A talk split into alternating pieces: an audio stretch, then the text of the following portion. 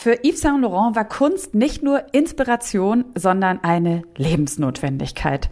Die japanische Künstlerin Yayoi Kusama, die prägt bis heute mit ihren gepunkteten Werken die Modewelt und Kim Jones, Creative Director bei Dior, hat mit dem ghanaischen Künstler Amoako Boafo für eine Kollektion zusammengearbeitet. Eine Kollaboration, die zwischen Mode und Kunst überhaupt nicht selten ist. Das sind jetzt alles nur wenige Beispiele von ganz, ganz vielen, die zeigen, wie nah sich Kunst und Mode sind. Gleichzeitig ist Mode, wie natürlich aber auch Kunst, bisweilen Selbstausdruck oder auch ein politisches Statement, wenn Menschen wie zum Beispiel 2012 aus Solidarität zu den damals inhaftierten Sängerinnen der Krebbelkritischen Band Pussy Riot ihre Protestmützen nachstrickten. Mode kann sogar ein Akt der Befreiung sein, wenn sich in Kleidungsstücken gesellschaftliche Rollenzuschreibungen auflösen. Und in dieser Folge von Kunst und Leben, dem Podcast in Kooperation mit dem Monopol-Magazin, sprechen wir über dieses Verhältnis von Mode und Kunst, welche gesellschaftliche Bedeutung Mode eigentlich hat und ob es sinnvoll ist, zwischen diesen beiden immer wieder die Hierarchiefrage zu stellen. Und damit herzlich willkommen zu Kunst und Leben. Ich bin Sarah Steinert und ich freue mich sehr, dass ihr uns zuhört. Kunst und Leben. Der Monopol-Podcast von Detektor FM.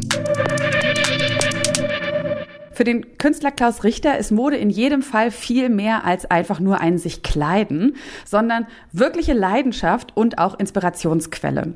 Im Monopolmagazin schreibt er eine Modekolumne und daraus geht immer wieder hervor, wie anregend Mode gerade für ihn als Künstler ist und wie stark auch gegenwärtige Trends seine Fantasie beflügeln.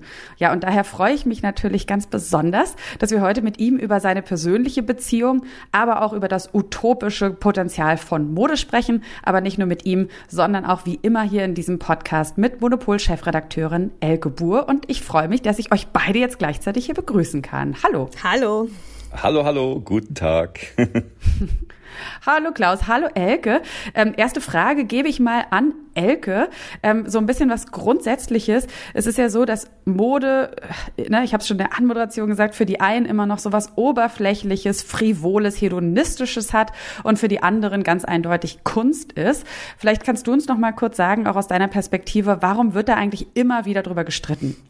Naja, ich glaube, ähm, weil das so interessant ist, ähm, weil Mode ist ja einerseits äh, wirklich ein total kreatives Feld und da fließen total viele äh, kreative Energie rein ein, die man auch als künstlerisch bezeichnen könnte. Auf der anderen Seite ist Mode eben noch viel näher als die Kunst eben natürlich am Kommerz dran, also ist Teil der kapitalistischen Welt.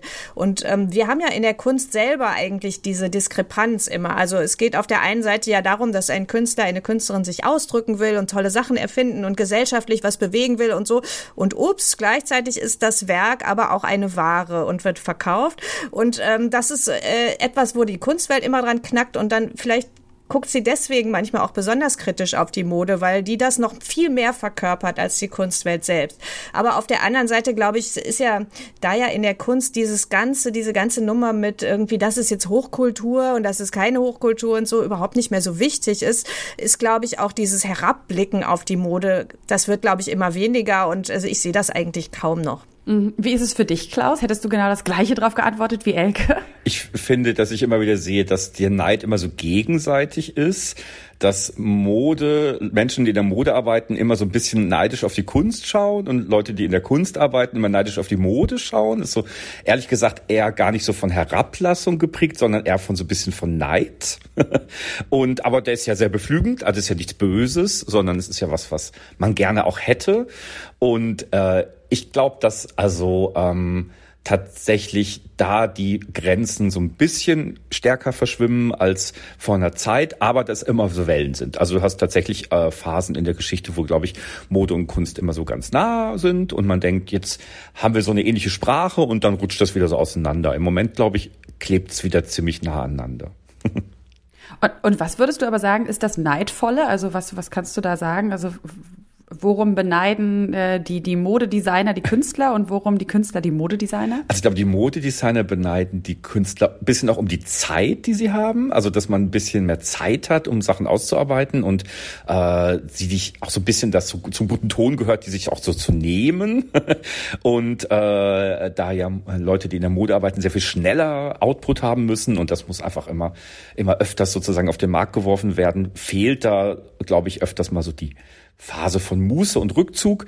Und die Leute aus der Kunst beneiden garantiert die Modeleute, dass die einen sehr viel weiteren Spread haben, also dass viel größer geteilt wird und auch tatsächlich in der populären Kultur viel stärker ankommt als die Kunst, die ja immer noch so ein bisschen in so einer kleineren Blase kommuniziert wird, während du jetzt, wenn Balanciaga irgendwas rausbringt oder so, du einfach Hunderttausende von Twents und Teenagern hast, die da äh, in den Social Media einfach äh, total viel kommentieren und darüber verrückt werden und das ganz toll finden. Das ist natürlich ein Unterschied, den man als Künstlerin oder Künstler äh, nicht so stark erleben kann. Mhm. Das hat natürlich aber auch damit zu tun, ne, dass dann am Ende vielleicht dann auch doch die Erschwinglichkeit, die Bezahlbarkeit von Mode, selbst wenn es so Designermode ist, immer noch so ein bisschen näher ist. Also wenn ich jetzt sage, so das, das geilste Kleidungsstück, was ich mir vielleicht kaufen möchte, ist immer noch wahrscheinlich erschwinglicher als das geilste Kunstwerk, was ich kaufen möchte, oder? Ja, das Gute ist ja auch, dass Spielt das da auch mit rein? Ja, wenn du jetzt keine Haute Couture kaufst, wo es da wahrscheinlich doch auch immer nur ein oder zwei pro Kleidungsstück gibt, das ist ja dann wirklich wie Kunst im Endeffekt. Äh, also wenn du Pret-à-Porter kaufen würdest, dann äh, klar gibst du ein bisschen weniger Geld aus als jetzt, keine Ahnung, für irgendein teures Kunstwerk, aber das haben natürlich dann schon auch noch ein paar andere Leute und äh, bei der Kunst ist es ja dann immer noch so ein bisschen der alte Trick, dass es nur eins, ein einziges gibt. Und äh, ja, das sind beides natürlich Aufladungen, die nur wir Menschen da irgendwie reingeben. Ich glaube, der Welt an sich ist das vollkommen egal, aber äh, naja, wir sind halt Menschen, müssen wir eben auch so ein bisschen damit spielen.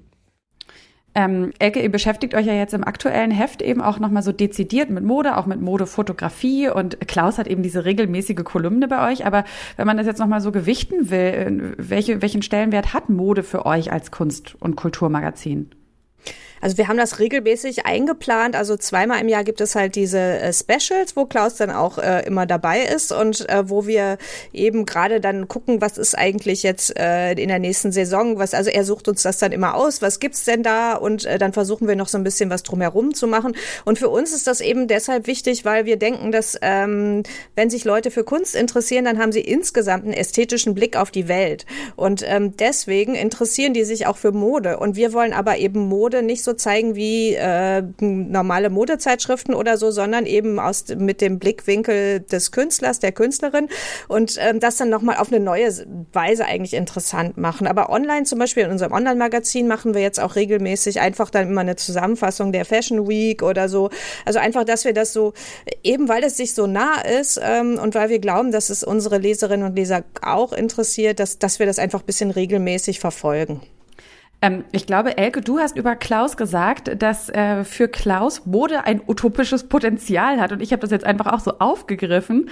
Ähm, wenn man deine Kolumne liest, Klaus, dann, dann denkt man das auf jeden Fall. Also man merkt, wie stark dich eben Mode inspiriert. Und ähm, jetzt auch mal ein bisschen flapsig gesagt, wie viel mehr als eben ähm, einfach nur Kleidungsstück man dort auch rein interpretieren kann. Vielleicht auch, wenn man die offen hat und äh, die Offenheit hat, das eben so zu betrachten. Aber vielleicht kannst du das auch noch mal so sagen. Also was was braucht es für dich dafür, dass das Mode wirklich mehr oder dass es, dass es dieses utopische Potenzial gibt und einfach mehr als Kleidung ist?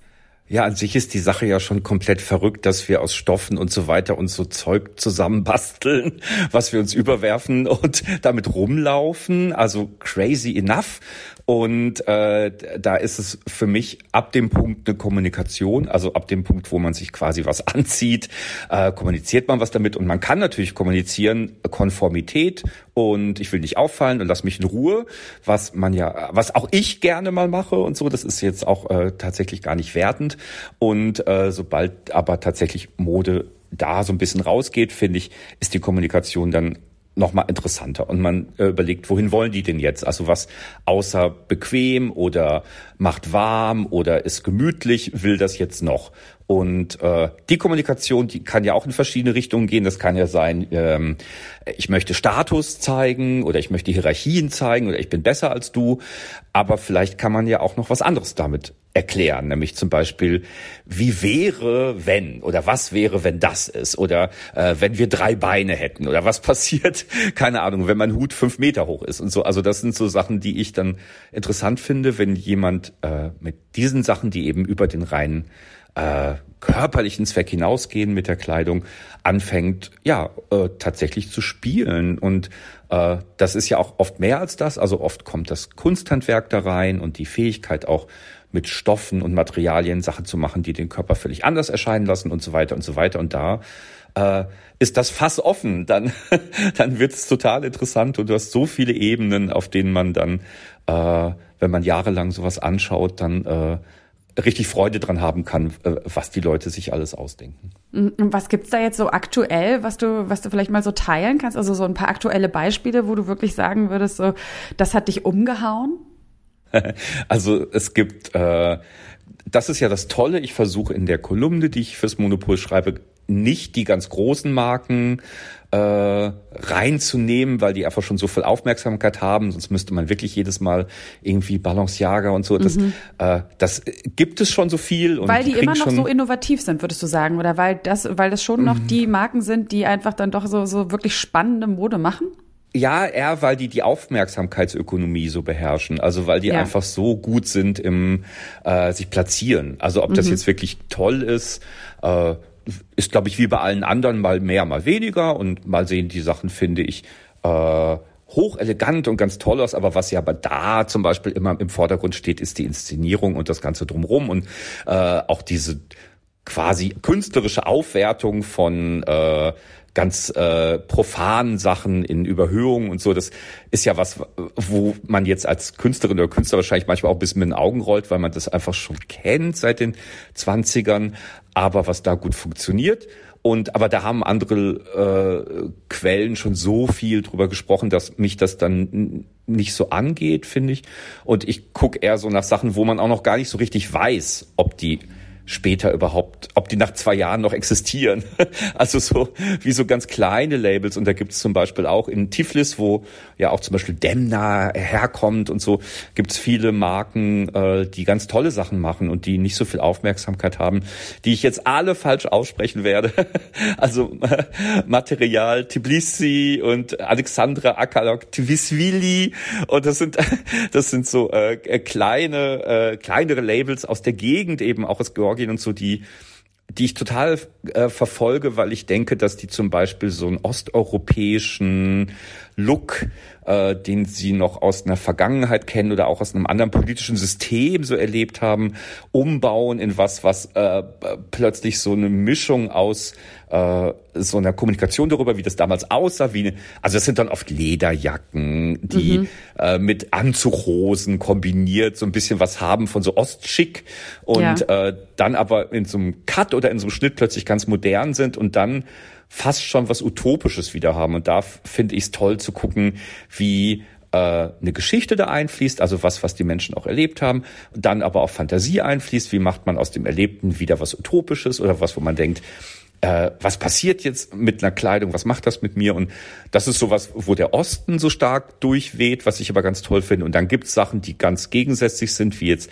ultraamerikanisches Einlabel, das heißt Earl, also ERL, äh, das ist ein Modemacher, der macht so ganz kalifornische Sachen, die so ganz stark erinnern an so diese Traumidee von so einem freien, libertären, sexuell gelösten Hippie-Kalifornien. Mhm. mhm. Alles ist irgendwie so lose dahin gestrickt und irgendwie äh, die äh, Shootings macht er immer selber mit so Amateurmodels und das sieht halt aus wie aus ja, es gab in den 70ern viele Magazine, After Dark und so, das waren so Hefte, die so ein bisschen freigeistiger waren und das hat dann heute plötzlich so einen Anstrich äh, von einer Utopie, die auch so ein bisschen verloren ist. Also du hast dann mhm. sowas wie so eine Surfer, äh, sonnendurchtränkt, wir arbeiten niemals, wir mhm. kümmern uns nur um das Wohlergehen und äh, das ist natürlich alles eine Geschichte und im Endeffekt sind das ja alles nur Pullis und Hosen und Jacken aber äh, da fange ich an, total gern drin zu lesen und zu gucken, mhm. was wird erzählt. Und ja, da gibt's genauso Willi Chavaria, das ist jemand, der so äh, so die Hispanic Heritage in Amerika nochmal so aufkocht und plötzlich sehen alle ein bisschen aus wie so in den 80er Jahren, so die Checker an der Ecke mit so einem Haarnetz, die so, ey man, willst du Drogen mhm. kaufen? Und ähm, äh, das alles aber plötzlich wird wieder so anders zubereitet. Das Gericht wird neu gekocht und mhm. kriegt so eine andere Ehre und so auch so eine neue Aufrichtigkeit und auch so eine neue ach, fast schon so ein Stolz darin, wie quasi auch so Klischees verarbeitet werden und ja, äh, das sind zum Beispiel so ein paar Labels, so kleinere Labels, wo ich jetzt eigentlich immer gucke, was machen die jetzt und was kommt da nun und manchmal biegt das dann ganz blöd ab und wird auch wie bei der Kunst auch ganz platt und kommerziell mhm. und manchmal ist das jahrelang äh, total irre und bleibt einfach spannend. Und ist es nur jahrelang irre und be bewahrt es ein utopisches Potenzial, solange es unter dem Radar läuft? Oder fallen euch vielleicht auch irgendwie so Beispiele ein, wo jemand genau so dieses, ähm, ja, auch so das Erzählende und vielleicht auch das ähm, Visionäre es auch mal so in die Richtung Fast Fashion geschafft hat und nicht seinen Wert verloren hat?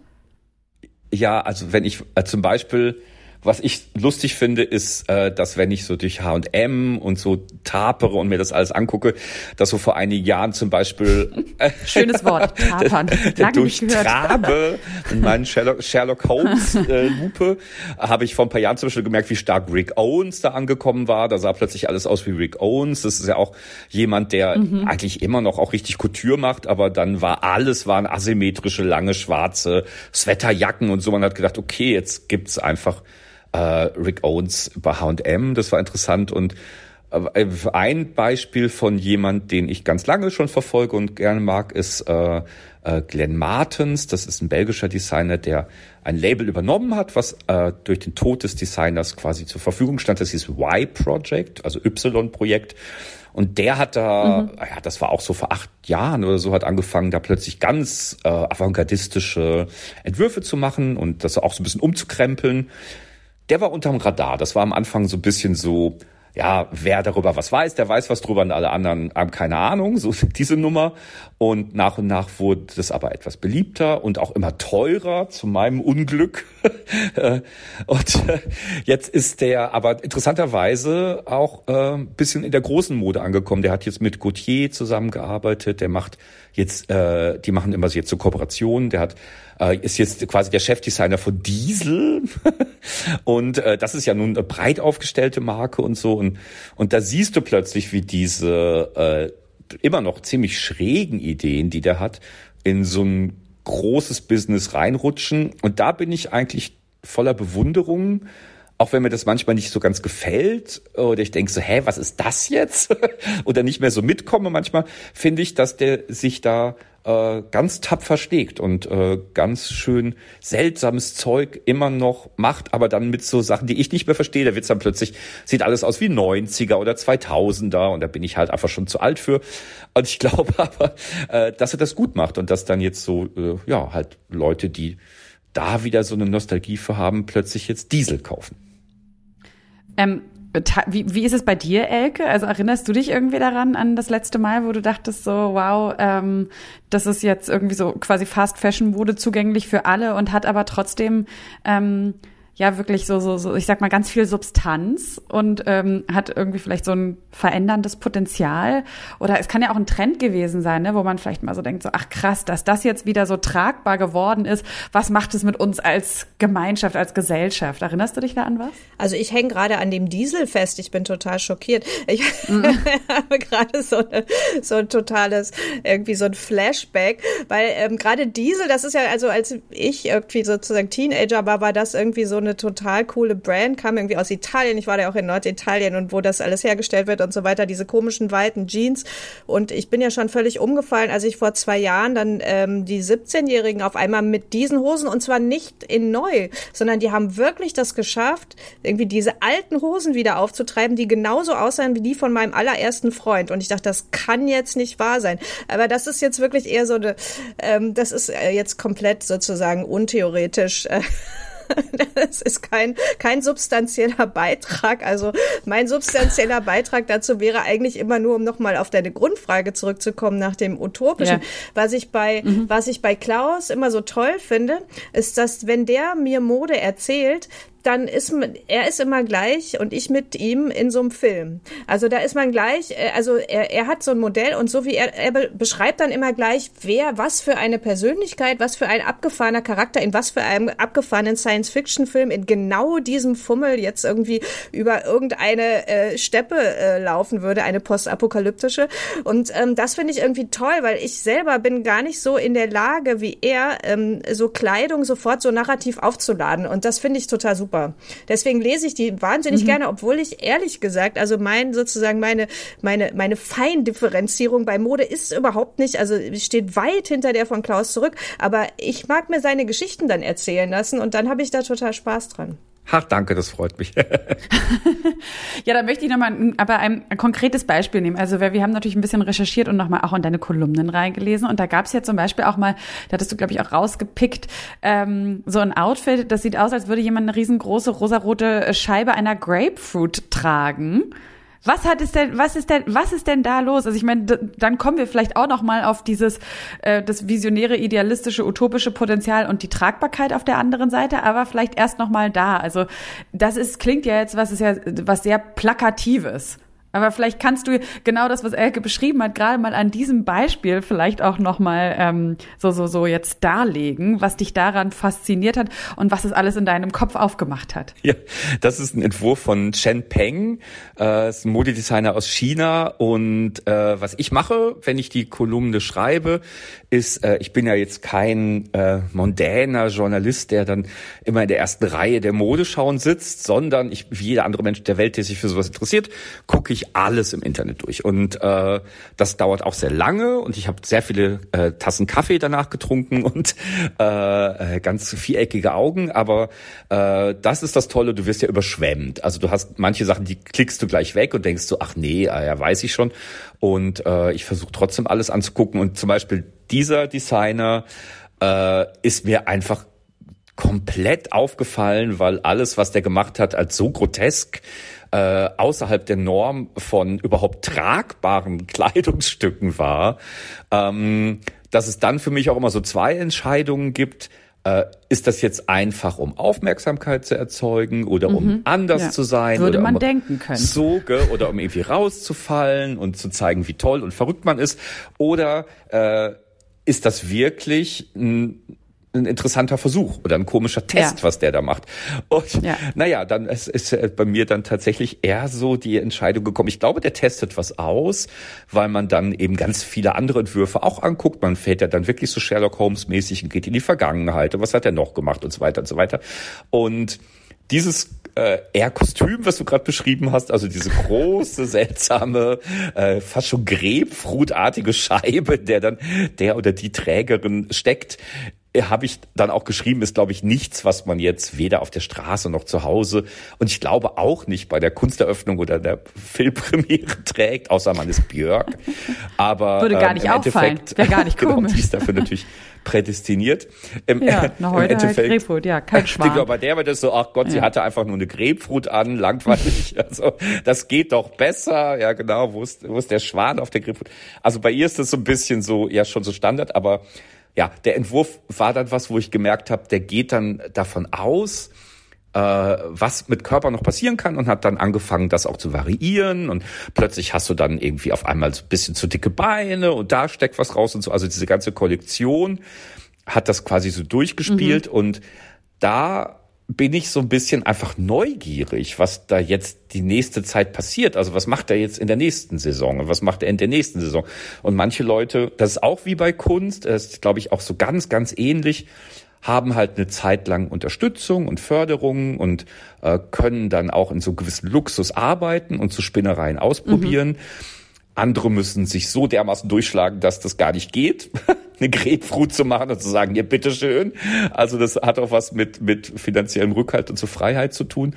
Und äh, ja, da muss man, glaube ich, längerfristig gucken, was passiert. Also was, äh, was kommt da dann jetzt nächstes Jahr? Und hat er dann, macht er jetzt fünf Jahre Grapefruits? und wird das nicht vielleicht ein bisschen langweilig? Oder wird das plötzlich Kleidung, die man doch anziehen könnte und äh, die aber daraus was gelernt hat? Also das ist ja wie so ein Labor. Ja, aber vielleicht noch mal so ein bisschen, weil jetzt gerade ist mir das utopische Potenzial der Grapefruit noch nicht ganz klar. Vielleicht kannst du das noch mal. Ähm, aber vielleicht ist ja auch Elke klar, oder? Elke, bist du schon im, bist du schon so? Was würde das für uns bedeuten? Welche Chance läge darin, dass wir alle das tragen könnten in der Zukunft?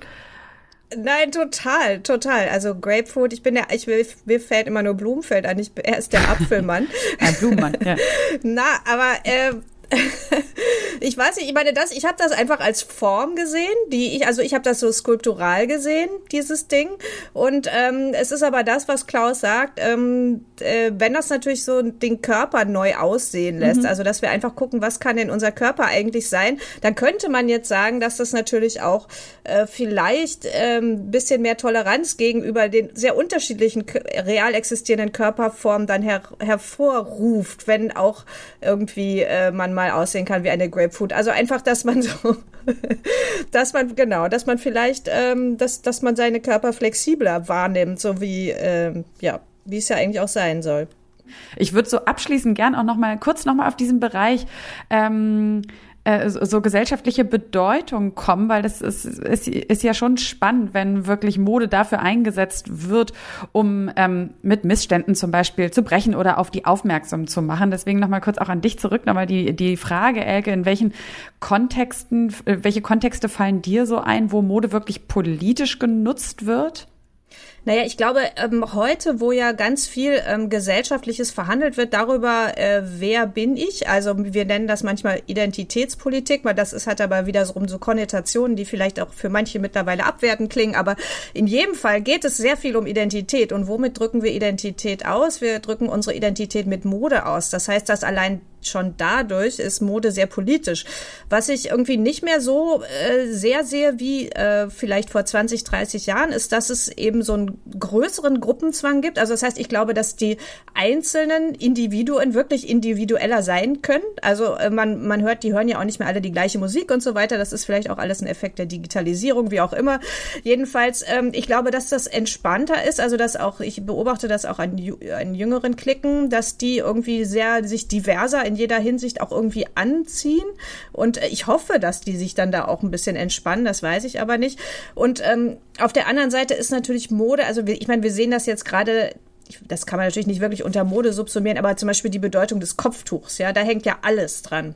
Also das sehen wir jetzt gerade im Iran, das ist irgendwie etwas, was wirklich dann die krasse Seite der Medaille ist. Ähm, und dann gibt's natürlich auch noch immer der anderen Seite die Frage, welche Gruppen tragen eigentlich was? Da kommen wir dann in den Bereich der Cultural Appropriation, was auch eine schwierige De Debatte ist. Also das heißt, also eigentlich wird ja über Mode alles verhandelt. Mode ist ja das, was unserer Haut am nächsten ist und die Haut ist das, was wir irgendwie sind. Und ähm, deswegen ist es kein Wunder, dass es so kompliziert ist. Ja, dem kann ich mich eigentlich anschließen. ich, ich glaube tatsächlich auch, äh, dass dass Mode eben dann erst hart diskutiert wird, wenn sie halt rausbricht oder irgendwie tatsächlich was anderes kommuniziert als gewohnt. Und das zum Beispiel das Interessante ist, wo du auch gesagt hast, alle sehen jetzt so ein bisschen aus wie so äh, Endzeit-Apokalypse und so, äh, dass damit ja auch was besprochen wird und damit ja auch was äh, thematisiert wird, äh, was vielleicht in den 80ern No Future war, der Anstecker, wo das draufsteht, ist dann heute einfach noch ein bisschen elaborierter und äh, ja, man fährt dann halt mit dem Mad Max Auto durch Neukölln. Ähm, äh, was ich nochmal spannend finde, ist eigentlich auch nochmal noch ein Punkt, den Elke gesagt hat. Es ist uns am, also unsere Haut am nächsten, aber wir leben in einer, also auch rein praktisch in einer Welt, in der wir ja Kleidung brauchen. Das heißt, wir entscheiden uns ja schon immer mit an jedem Tag etwas anzuziehen, etwas anderes nicht anzuziehen. Manche sehen es sicherlich sehr pragmatisch und äh, ne, aber trotzdem muss ja, also wir müssen die Entscheidung immer wieder treffen, was wir anziehen. Und ähm, jetzt Klaus als äh, letzte Frage nochmal, äh, du hast ja äh, ähm, in Düsseldorf auf der Apollo-Wiese ein, ein, ein, ein, ein, ein Kunstwerk ähm, geschaffen eröffnet. Das steht da jetzt schon eine Weile. Es ist ein, ähm, auf Deutsch, wenn man sagt, ist es ein LSBTIQ oder IQ-Denkmal. Also wir sind jetzt ja fast mehr in dieser LGBTIQ-Übersetzung, äh, also einem Denkmal für Lesben, Schwule, Bisexuelle, Trans, Inter und Queers. Und das ist ja eine, ein Denkmal, das sind vier Bronzestatuen, die sich so in alle vier Himmelsrichtungen wenden, sich an den Händen halten und mit der anderen Hand entweder eine Faust in den Himmel halten oder dieses Victory-Zeichen machen. Ähm, und die, also das sind jetzt nochmal zwei letzte Fragen eigentlich. Also ging es da, hast du da auch ähm, über Kleidung nachgedacht? Also die tragen ja etwas.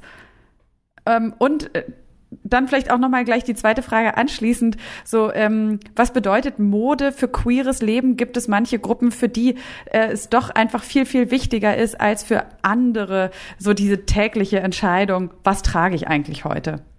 Ja, ich fange mit der letzten Frage zuerst an.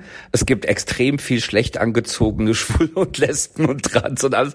Also ich glaube nicht, dass man äh, wegen einer äh, äh, speziellen sexuellen Ausrichtung sich besser mit Mode auskennt. Das hatte ich für ein Gerücht.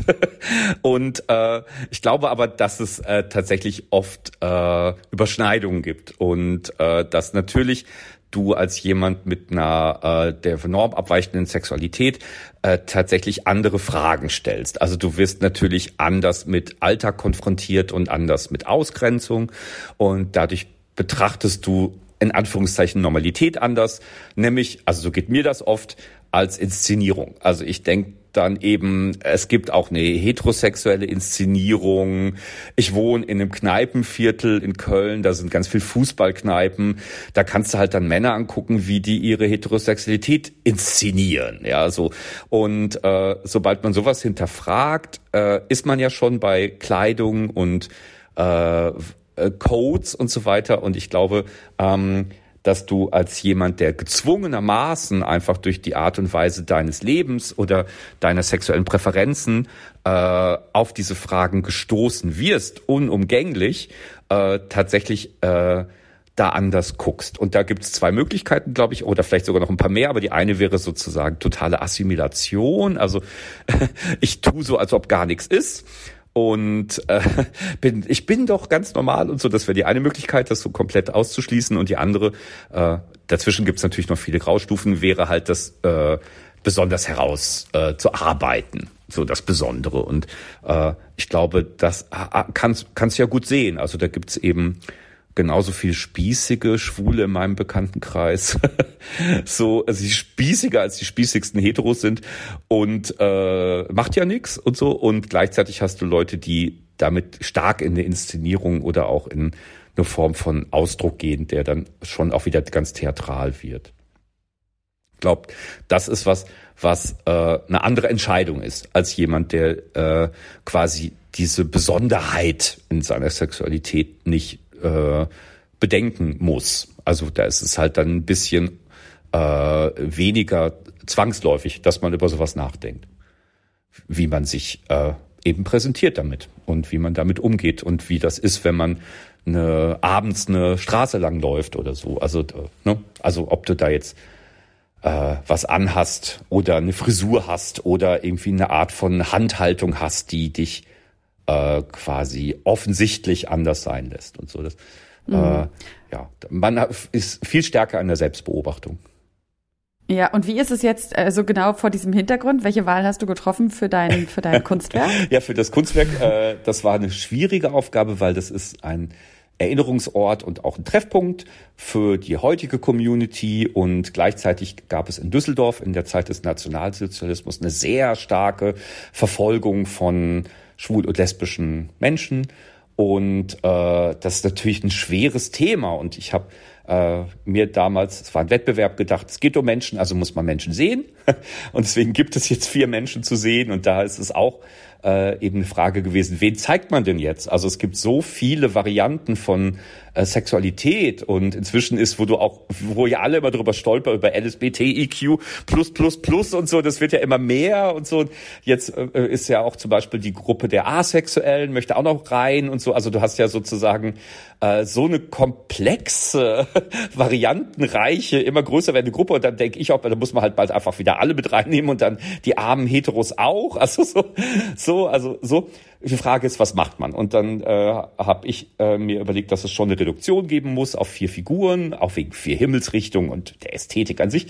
Und ja, dann ist die Frage, wie stellt man jetzt jemand da, jemand lesbisches oder jemand, der trans ist oder so. Und ich habe versucht, alle Klischees rauszunehmen. Also äh, es äh, habe mit echten Modellen gearbeitet und es gibt eine ganz tolle Transfrau, die halt Modell stand für die Transfrau auf dem Denkmal und die hat aber einfach ein ganz einfaches Kleid an, mit dem sie sich auch irgendwie, hoffe ich, wohlgefühlt hat und gibt einen schwulen Mann, der aber einfach äh, gar nicht so übersexualisiert ist. Also der steht jetzt da nicht im Muscle-Shirt oder ist ein Twink oder eins von diesen unzähligen äh, Untergruppierungen, in denen die Schwulen auch alle verstritten sind.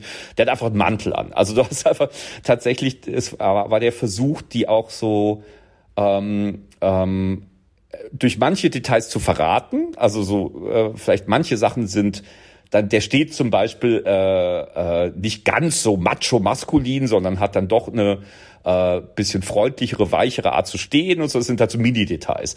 Und äh, ähm, gleichzeitig äh, ist das Denkmal dann dadurch, dass die eben nicht so klischeehaft wirken.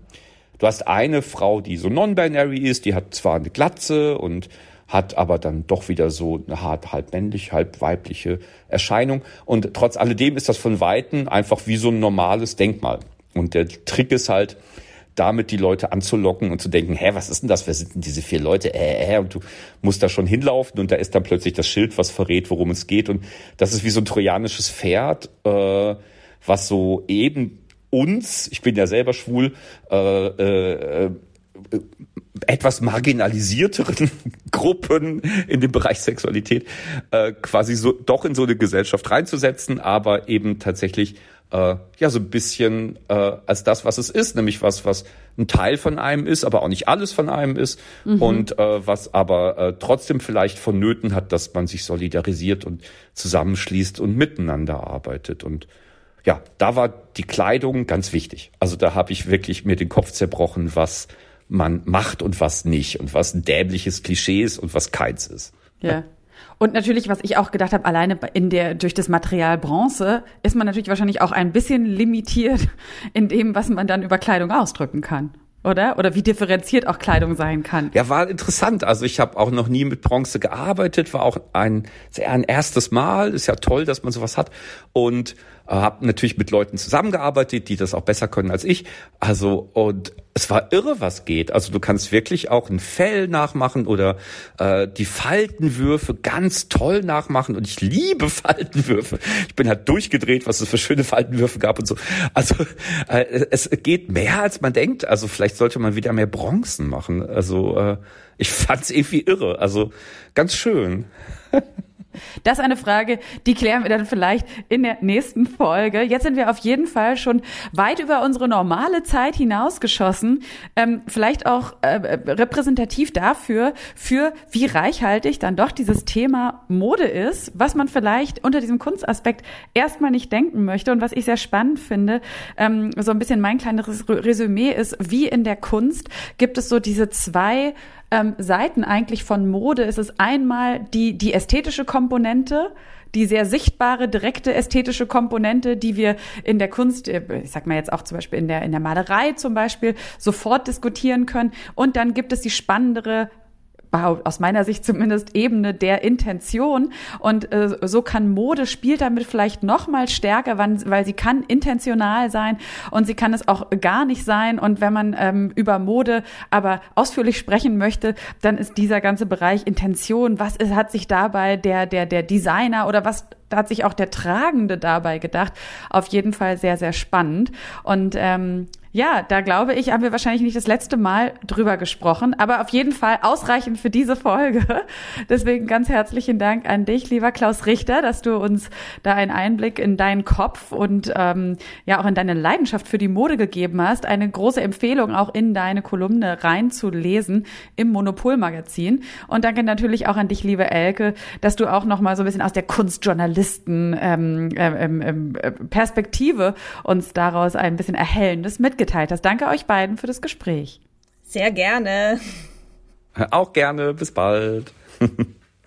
Und an dieser Stelle ist es dann eine vielleicht noch etwas größere Verabschiedung, denn liebe Zuhörer, liebe Zuhörerinnen, ich verabschiede mich auch an dieser Stelle von euch. Das war nämlich nach vier Jahren dieses Podcast Kunst und Leben meine letzte Folge für diesen Podcast. Einfach nur, weil es mal wieder Zeit ist für was Neues. Und da muss man ja dann immer Raum schaffen. Hab mich aber sehr, sehr gefreut, diese, diese Jahre mit euch zu verbringen und äh, kann euch jetzt auch in sehr vertrauenswürdige und kompetente Hände geben. Und zwar in meine Kollegin und Nachfolgerin in diesem Podcast, Detektor FM Moderatorin Eileen Wrozina. Die kennt ihr vielleicht schon, wenn ihr bei Detektor FM öfters reinhört. Dort moderiert sie nämlich und ist auch immer einmal im Jahr zu hören als Hörbuchstimme für den Buchpreis. Und äh, ja, schön, Eileen, du bist jetzt auch noch mal kurz in dieser Folge dabei. Hallo. Hi Sarah. Und das Schöne ist ja auch, du weißt jetzt auch natürlich ganz genau, was in der nächsten Folge hier passieren wird und kannst ja vielleicht äh, schon mal quasi deine Vertrauenswürdigkeit hier an dieser Stelle beweisen, indem du ein bisschen teaserst, worüber du dann in der nächsten Folge hier sprechen wirst. Genau, wir führen erstmal das Thema Kunst und Mode noch weiter. Jetzt geht's aber, um ganz genau zu sein, um die Modefotografie. Also es wird richtig, richtig spannend. Und da habe ich einen Gast in der Folge und zwar die Fotografin Ute Mahler. Vielleicht kennt der eine oder die andere sie. Sie hat ähm, zu DDR-Zeiten für die Sibylle fotografiert. Die Sibylle kennt man vielleicht nicht, ich kannte sie nicht, ist das einzige Modemagazin der DDR gewesen. Und Ute Mahler hat dafür fotografiert und ihr war es ganz wichtig, dass ähm, ja, dieses Frauenbild, was so in der DDR herrschte, wo alle Frauen quasi auch irgendwie über einen Kamm geschert wurden, das hat sie aufgebrochen und hat gesagt, nee, ich möchte, dass das Individuelle, jede Frau als Individuum wahrgenommen wird und dass sich das auch zeigt in so einer Modezeitschrift. Darum mhm. geht's unter anderem, aber auch um ganz, ganz viele andere Sachen. Und Ute Mahler, der kann man auf jeden Fall sehr, sehr gut zuhören. Ähm, ja, und sie ist bis heute, das muss man auch noch sagen, sie ist bis heute stilprägend. Also nicht nur in der DDR war sie eine tolle Frau, nein, sie ist auch heute noch mit ihrer Modefotografie ganz, ganz groß. Ja, das äh, klingt auf jeden Fall spannend. Und sag mal, wie ist es für dich, das ganze Thema? Ähm, also Mode ist ja nun schon so ein spezieller Aspekt, wie wir auch in dieser Folge so ein bisschen ähm, uns angeschaut haben von Kunst, aber auf jeden Fall ein Aspekt von Kunst.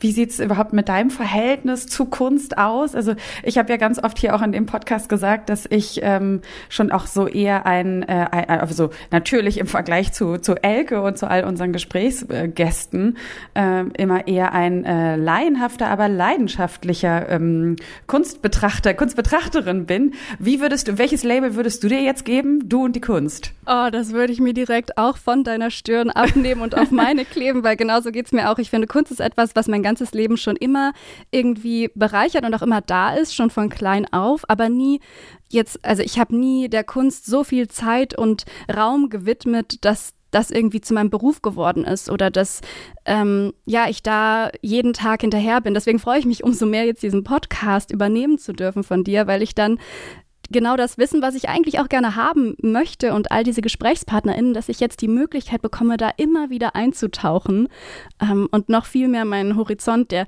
auch in der Kunstwelt noch sehr, sehr begrenzt ist, den irgendwie erweitern zu können. Ja, das ist, äh, das kann ich dir schon versprechen, das wird auf jeden Fall passieren und das wird euch, liebe Zuhörerinnen und Zuhörer, natürlich auch weiter passieren, dass wir hier weiter auf der Suche oder ihr dann weiter gemeinsam mit Eileen und mit Elke Buhr und allen Gesprächsgästen natürlich weiterhin auf der, auf der Suche und der Entdeckung sein werdet nach äh, vielen spannenden Themen aus dem ganzen Bereich Kunst. Und deswegen, ja, Eileen, vielen, vielen Dank und toi, toi, toi und natürlich auch ganz viel Freude dann in der Zukunft bei diesem Podcast. Und äh, ja, wir können uns ja dann gemeinsam auch nochmal bedanken bedanken bei unserer Kollegin Sarah Marie Plekat. Die hatte nämlich die Redaktion für diese Folge. Auf Wird jeden es dann Fall. Auch Vielen Dank. weiterhin tun. Vielen Dank, liebe Sarah Marie. Und an euch, wie gesagt, nochmal danke, danke für die ganzen Jahre zuhören. Vielleicht Jahre, vielleicht Tage. Und wenn ihr das weiterhin tun wollt, dann freuen wir uns natürlich auch sehr, wenn ihr uns in den gängigen Podcast-Apps eine Bewertung dalasst und uns natürlich auch weiterhin zuhört. Also von mir an dieser Stelle nochmal ein großes Dankeschön. Macht's gut, bleibt gesund und toi toi toi, liebe Eileen. Danke dir. Ciao. Kunst und Leben. Der Monopol-Podcast von Detektor FM.